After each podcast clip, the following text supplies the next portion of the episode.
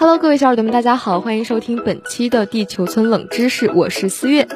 那我们线性节目其实种类还是蛮多的，比如说这个安利项的节目，还有一些趣谈。那可能大家在听到“冷知识”几个字的时候，就会觉得，哎，我们今天的这个节目内容会不会有一些枯燥？嗯，其实我觉得也还好吧，因为今天要跟大家分享的这个话题是很多女孩子都特别喜欢听的，就是我们口红的制作原理。相信每一个爱美的女孩子呢，都是离不开开这个口红的装饰的。那今天我们就和大家一起来分享一下制作。口红到底需要哪些的原材料？其实每一支口红都是离不开一种害虫，叫做胭脂虫。那它呢是寄生在仙人掌上的，而且靠吸食仙人掌的汁液为生。那一片仙人掌呢就可以养肥三到四克的胭脂虫，而且这个成年以后的雌虫啊会在自己的体内形成一种保护自己的物质，叫做胭脂红酸。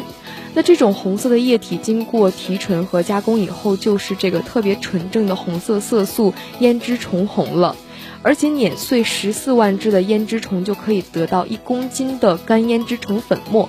因为这种物质非常的稀少嘛，而且又有很好的这个呃光热稳定性和抗氧化性，所以说越是高档的口红就越会选择这种比较天然的色素来进行加工和制作。那除此之外呢，辣椒红素在百分之七以上的农作物也是制作口红特别特别好的原材料，像我们国家新疆地区产的辣椒，它的辣椒红素。就会高达百分之二十二，而且着色力特别的强。很多大牌的口红都会选择在新疆去采集一些辣椒，然后回去进行这个口红的加工。那我觉得不只是红色，越是好看而且纯正的颜色，来源其实是越让人觉得意外的。但是不管怎么说，还是感谢大自然对我们的馈赠吧。好了，那本期的地球村冷知识就先跟大家分享到这里了，小耳朵们，我们下期再见。